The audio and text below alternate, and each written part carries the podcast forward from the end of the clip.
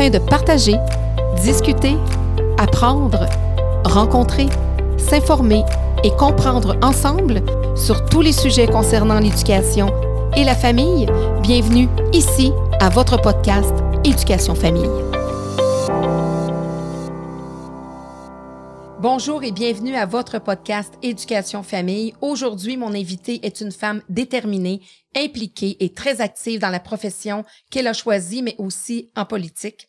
Avocate pratiquant en droit de la famille depuis 22 ans, elle se consacre majoritairement depuis trois ans en droit de la jeunesse.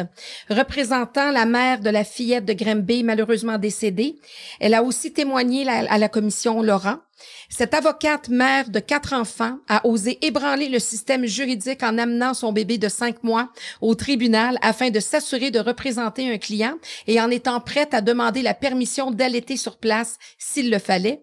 Fondatrice de la page Facebook pour nos enfants d'abord, elle y dénonce les problèmes systémiques au niveau de la protection de l'enfance au Québec, tout en partageant de l'information juridique afin que les parents connaissent leurs droits ainsi que leurs obligations face à la DPJ. La DPJ, un mastodonte qu'elle affronte presque quotidiennement. C'est avec beaucoup de questions à poser, de sujets à aborder et avec un grand plaisir que je reçois Maître Valérie Assouline. Bonjour. Bonjour, maître Assouline. Ça va bien? Oui, ça va bien. Merci. toute une présentation? Ben oui, merci de me recevoir. Ben écoutez, j'aurais pu même en rajouter parce que vous avez beaucoup d'implications, beaucoup de, de, de, de, de, choses à votre actif, vraiment, d'implications. Même la politique, on en reparlera aussi. Alors, vraiment, merci d'avoir accepté mon invitation parce que je voulais, ça fait longtemps que je voulais parler avec vous de, de, de, la DPJ, de, de votre travail, etc. Mais je veux que vous parliez un petit peu de vous. Vous arrivez d'où? Euh, comment vous en êtes venu au Québec? Etc. Oui, bien sûr. Votre profession et tout. Alors, je vous laisse aller avec ça. Ben oui. Alors, j'ai, je suis arrivée ici quand j'étais bébé. Mm-hmm. Et euh, voilà, j'ai grandi au Québec. Euh, avec des parents euh, qui, qui ont choisi le Québec parce qu'on parle français au Québec. Et, mm-hmm. et voilà. Et j'ai, je suis une maman de quatre enfants, un garçon, trois filles, des adolescentes maintenant, et ma plus jeune a 10 ans. C'est bien. Donc, les conciliations travail-famille, vous connaissez ça? Oui, et des fois, on n'arrive pas à, faire la conciliation. Des fois, c'est c'est pas parfait, mais c'est pas grave. Il y a des fois où on va avoir des soupers qu'on va aller acheter, euh, les Harveys de ce monde, on, connaît. Donc, et c'est correct. Donc, mm-hmm. euh, mais euh, oui, c'est c'est c'est c'est la conciliation. Ça fait partie de de de, de votre quotidien, comme comme toutes les mères qui sont soit entrepreneurs ou qui sont professionnels, ou même les pères aussi. Oui, hein. mais justement, parlant de père, j'ai un, un mari qui est très euh, qui me supporte dans tout ce que je fais, qui m'aide avec les enfants. C'est un, cadeau du ciel. Oui, votre, votre premier allié. Vraiment. Et là, vous avez choisi le droit, d'étudier euh, en droit? Oui, j'ai choisi le droit parce que je me disais je vais faire une différence. J'ai toujours, euh, j'ai grandi avec une maman qui me disait mais à chaque fois qu'il y avait quelque chose qui allait pas, elle me disait mais c'est pas possible, il faut qu'on change les choses, ça marche pas.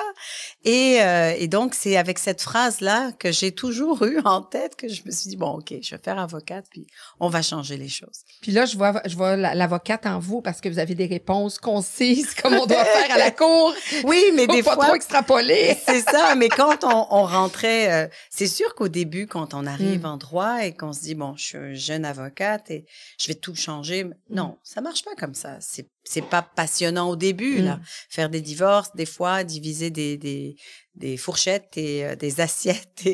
c'est comme ça qu'on commence. On commence pas avec des dossiers passionnants et, euh, et puis, avec le temps, mais c'est là qu'on se spécialise et que, voilà. La passion arrive. Vous trouvez votre passion, vraiment le, le, le, le, filon. Vous parliez de votre mère qui justement voulait changer de monde. Donc, quand on vous voit, euh, vous justement vous euh, insurger devant plein d'injustices, oui. j'imagine que vous retenez. Oui, c'est d'elle que mais vous c'est pas possible. Oui, c'est et cette phrase là qui me revient tout le temps, c'est c'est pas possible. Il faut que ça change. C'est pas possible. On peut on peut pas laisser les choses comme ça. Mm-hmm. Et donc c'est comme ça que je vais euh, je vais prendre des dossiers ou je vais même décider des fois de, de représenter un parent pro bono Mm-hmm. où, je me dis non, non, il, faut, il faut le défendre, mm-hmm. il faut que ça, ça ne se peut pas d'avoir euh, une décision ou un, une, de laisser ce parent finalement euh, dans, dans, cette situation. Oui, parce qu'on en parlera tout à l'heure justement des parents qui doivent se défendre et qui n'ont pas les moyens avec tout un système qui ne leur permet pas de se défendre euh, à bon escient avec les bonnes personnes puis avec des, la, compétence nécessaire.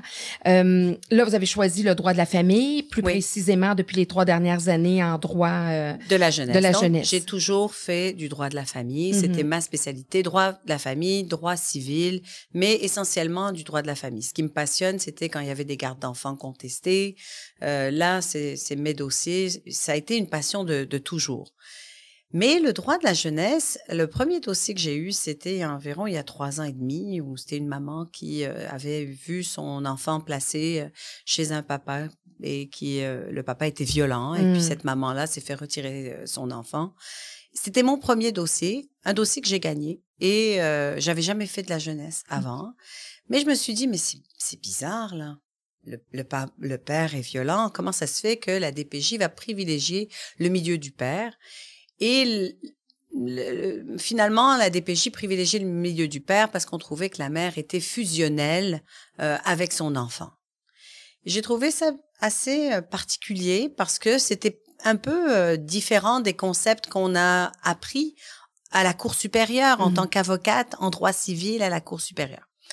Et, euh, et puis c'est là où, bon, euh, finalement, un jour, la maman de Granby est, venue à mon bureau. Oui, parce que vous avez représenté, effectivement. Hein. Voilà. Et euh, ce jour-là, mais je pense que ça, ça a bouleversé ma vie parce que je ne pensais pas que des parents pouvaient vivre ce qu'elle a vécu.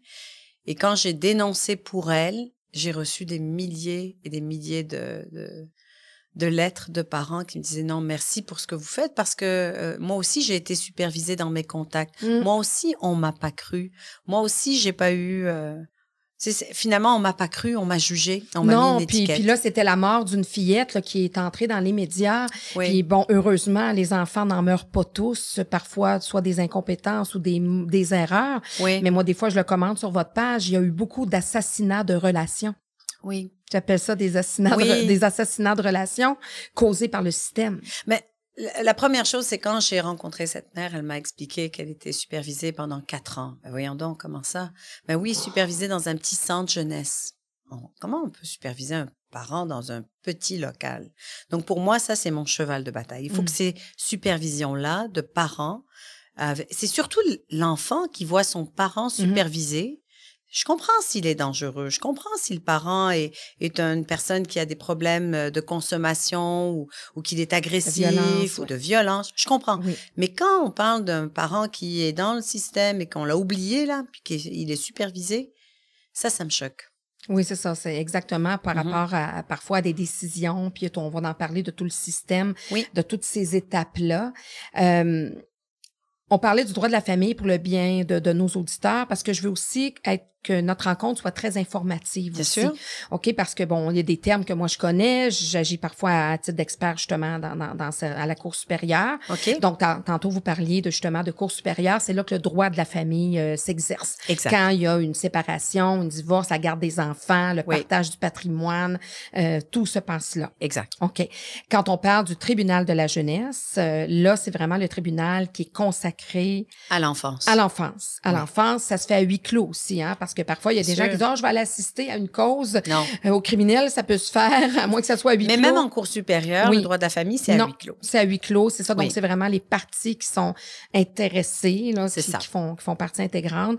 Et puis, ben, encore plus euh, en, au tribunal euh, de la jeunesse. Exact. Qui est vraiment un tribunal complètement distinct où là, on va parler de la garde d'enfants, de la protection de la jeunesse. Exactement.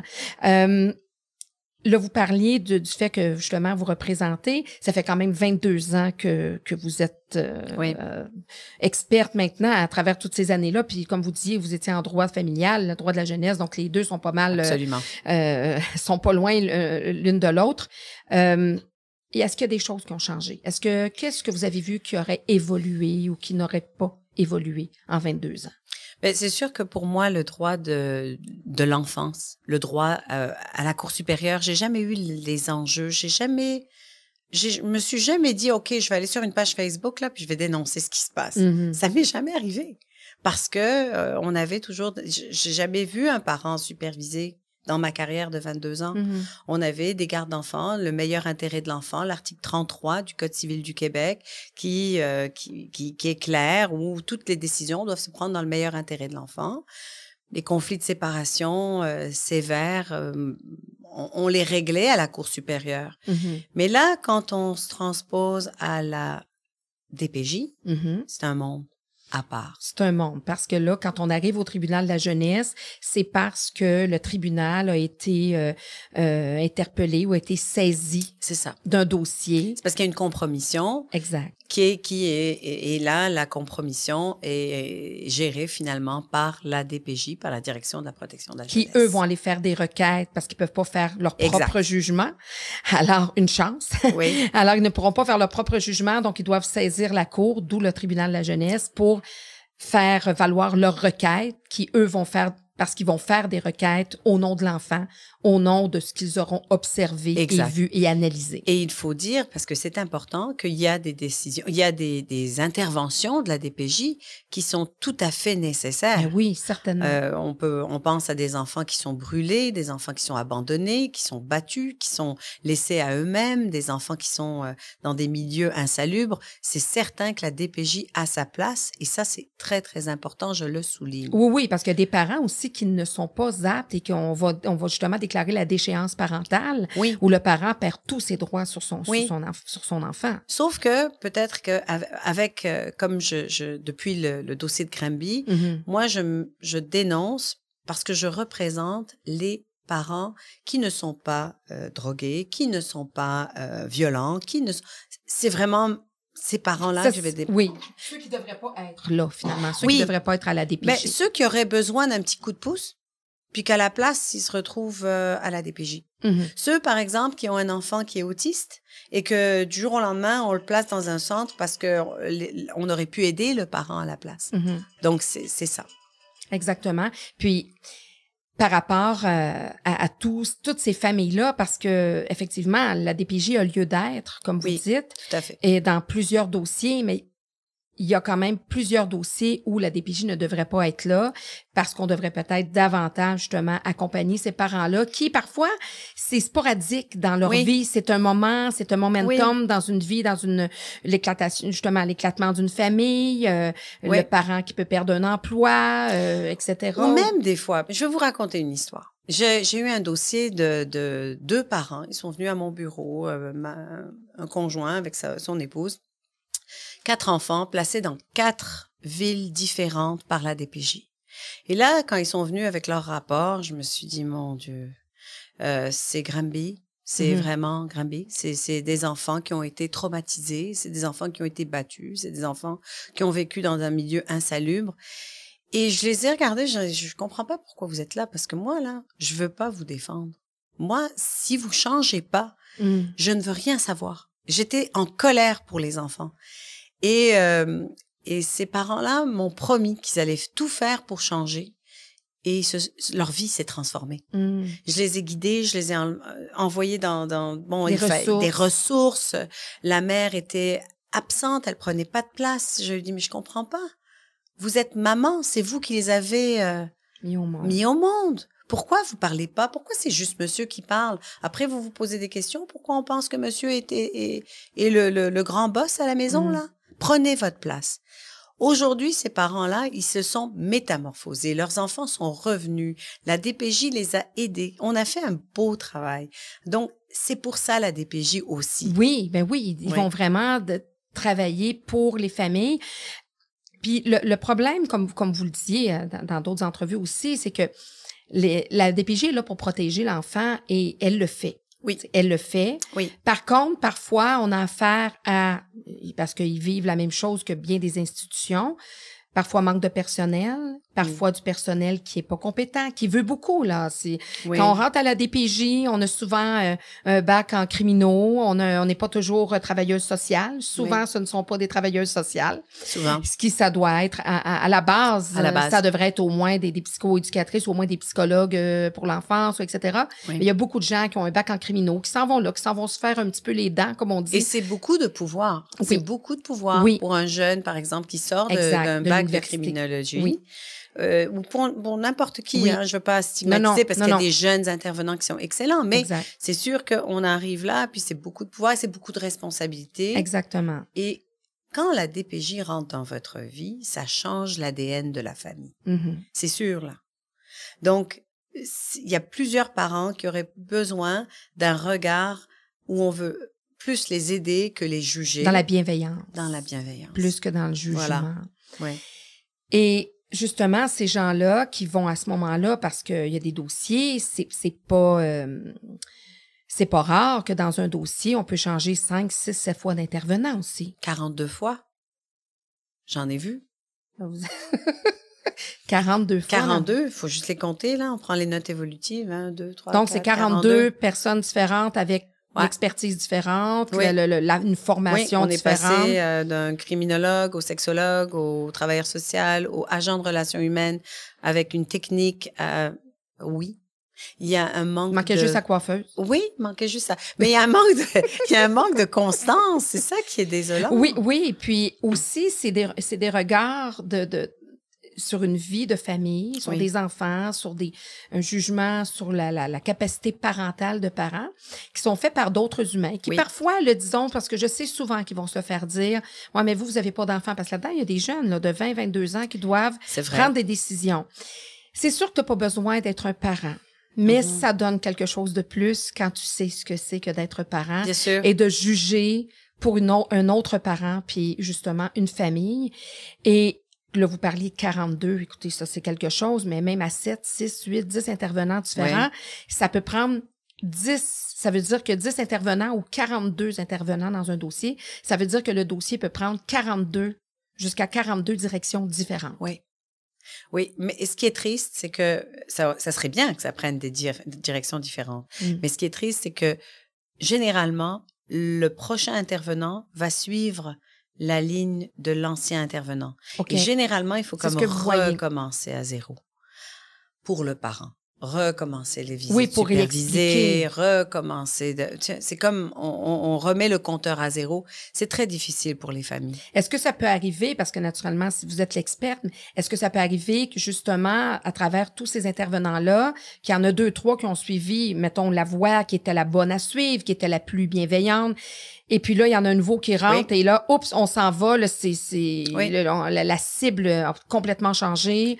Euh, et là, ça vient mettre un tsunami là, dans les familles. J'en ai vu. J'en ai vu des dossiers comme ça. La, la violence conjugale qui est incomprise complètement, qui est souvent occultée euh, dans des dossiers de DPJ ou, euh, par exemple, une mère qui a été euh, battue et qui a quitté un conjoint violent, ou le conjoint violent est allé en prison et euh, à chaque fois que son enfant va chez le conjoint violent, bien, elle a peur. À chaque fois que l'enfant revient, l'enfant verbalise des choses. Mmh. Papa m'a fait ci, papa a bu, papa a fait ça. Et euh, parce que cette mère a verbalisé ces choses-là et a rapporté en fait les verbalisations de son enfant, elle s'est vue retirer euh, son enfant. C'est particulier parce que aussi dans une autre histoire, de la mère comme ça qui va vraiment rapporter des faits. Et là, c'est vrai, on l'écoute et là, ça se revire contre elle. Puis il y a aussi des dossiers où il y a l'aliénation parentale. Oui.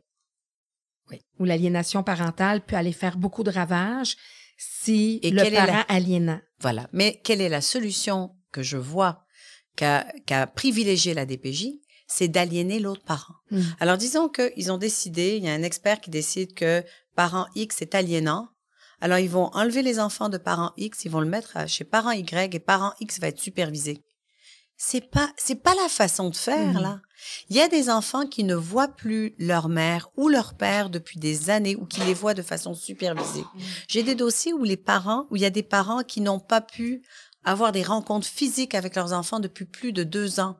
C'est pas normal. Alors, on veut corriger euh, l'aliénation parentale en aliénant une autre figure parentale.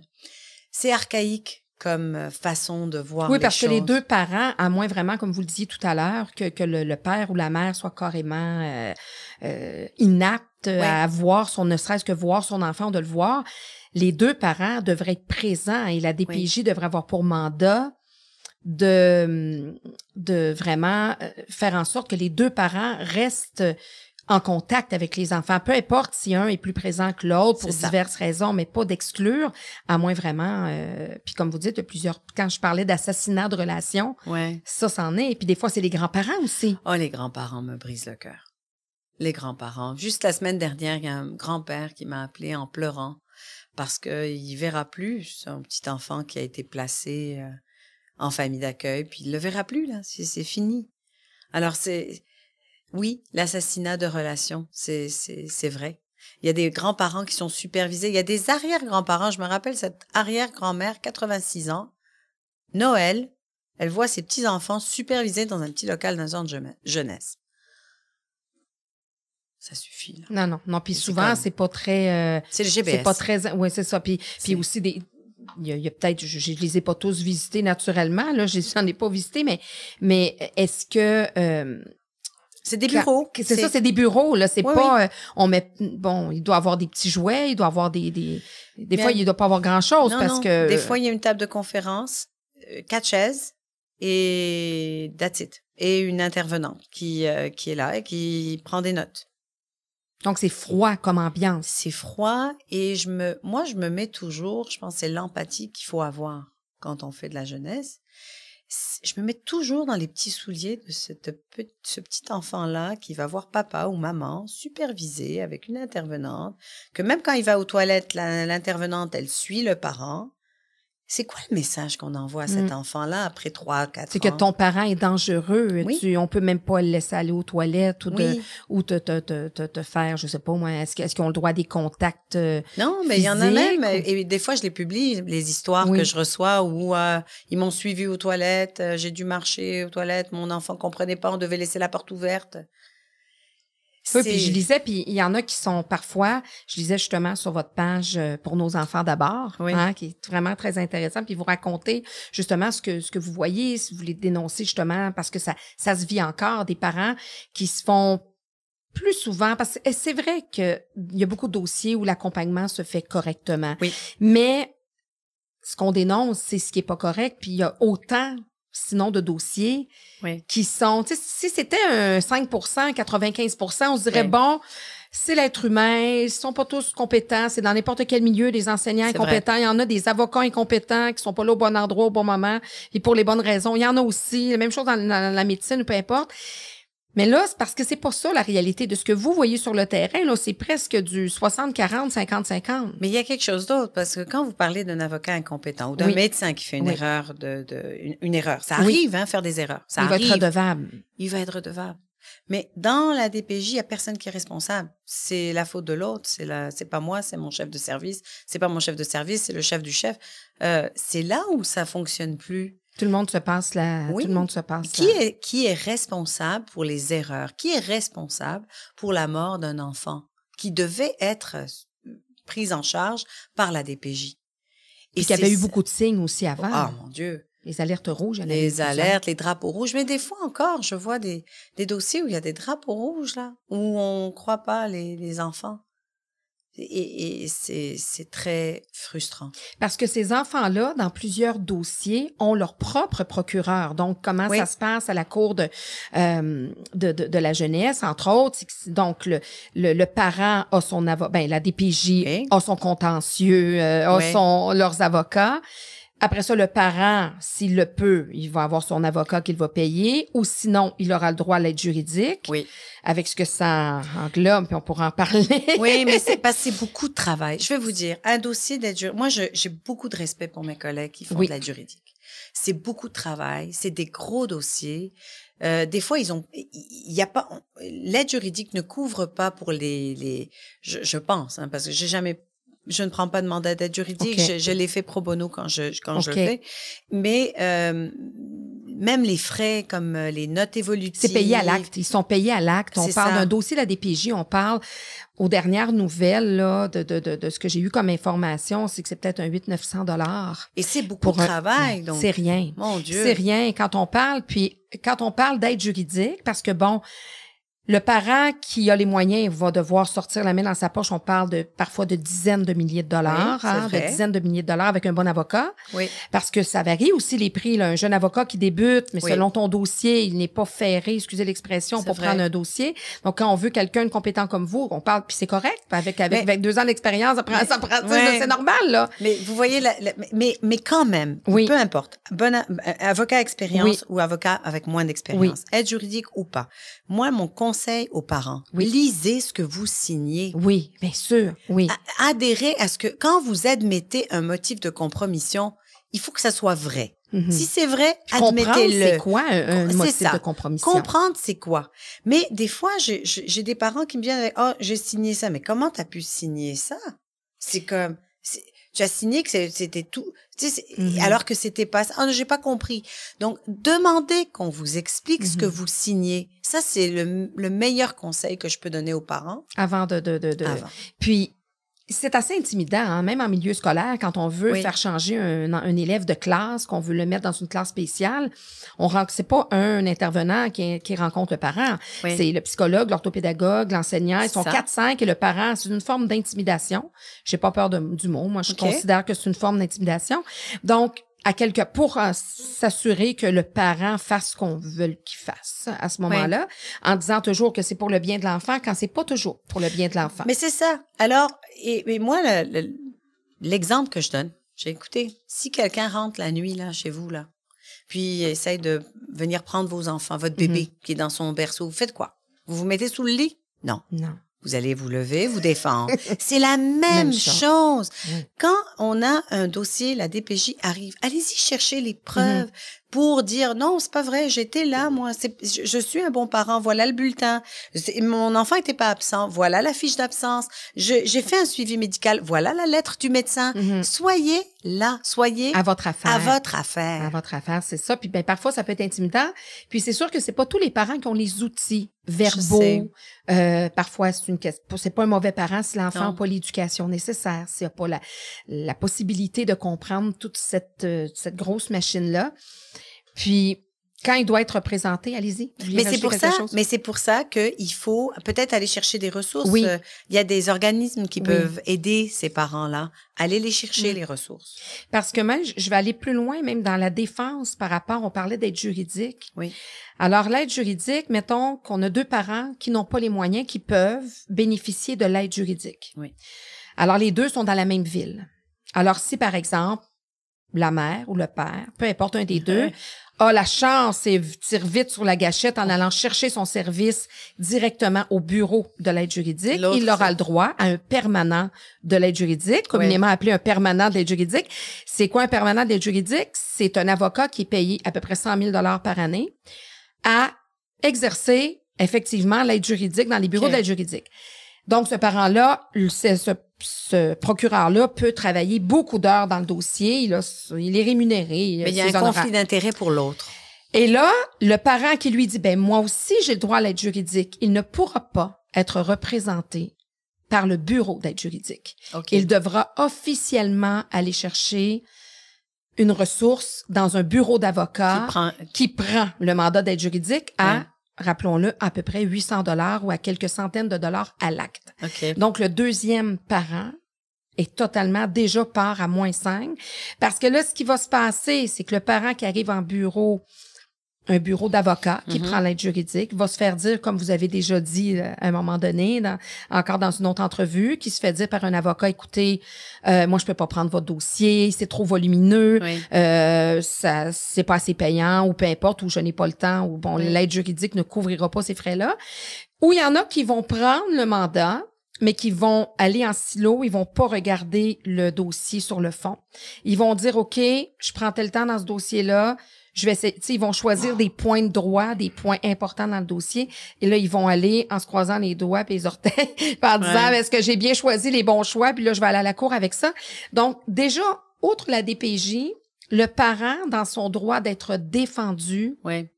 Ils n'ont pas tous les mêmes droits. C'est important ce que vous dites parce que je crois que l'accessibilité à la justice, euh, on a entendu M. Carman qui a investi des millions de Mm-hmm. dollars, mais l'accessibilité à la justice pour les parents qui sont pris dans l'engrenage de la DPJ, il n'y en a pas eu d'investissement. Mhm. Euh, donc ça, c'est, je déplore euh, vraiment euh, la situation. On a voulu finalement donner plus d'argent à un système qui, selon moi, est présentement ne fonctionne pas comme Mhm. il devrait. Non, parce que si les règlements ne fonctionnent pas, si on met des millions et que encore après des centaines de millions, le parent qui est représenté par l'aide juridique, l'autre parent ne peut pas être ren- Ouais, ouais. représenté, et même si c'est dans une autre ville. Donc, même si ce parent-là habite dans une autre ville, Ok, mais Il vous, ne- ça- vous m'apprenez quelque oui, chose. il ne pourra pas être représenté, même, mettons, un parent, je donne un exemple, je sais pas moi, de, de Rimouski, Ok. puis que le, le la mère est représentée à Rimouski par l'aide juridique et que le père est à Québec et va être représenté par l'aide juridique, les institutions ne voudront pas rentrer en conflit. Ok. Alors, vous Parce que c'est comme aller, euh, c'est comme, écoute, à moins que je me trompe, c'est ce que j'ai lu, Ok. mais le, le, le, le, le- entre eux, l'institution, entre elles, l'institution ne voudra pas avoir un avocat, un permanent de l'aide juridique qui va être à l'encontre de notre, du même employeur Du même employeur. Ok. de l'aide juridique.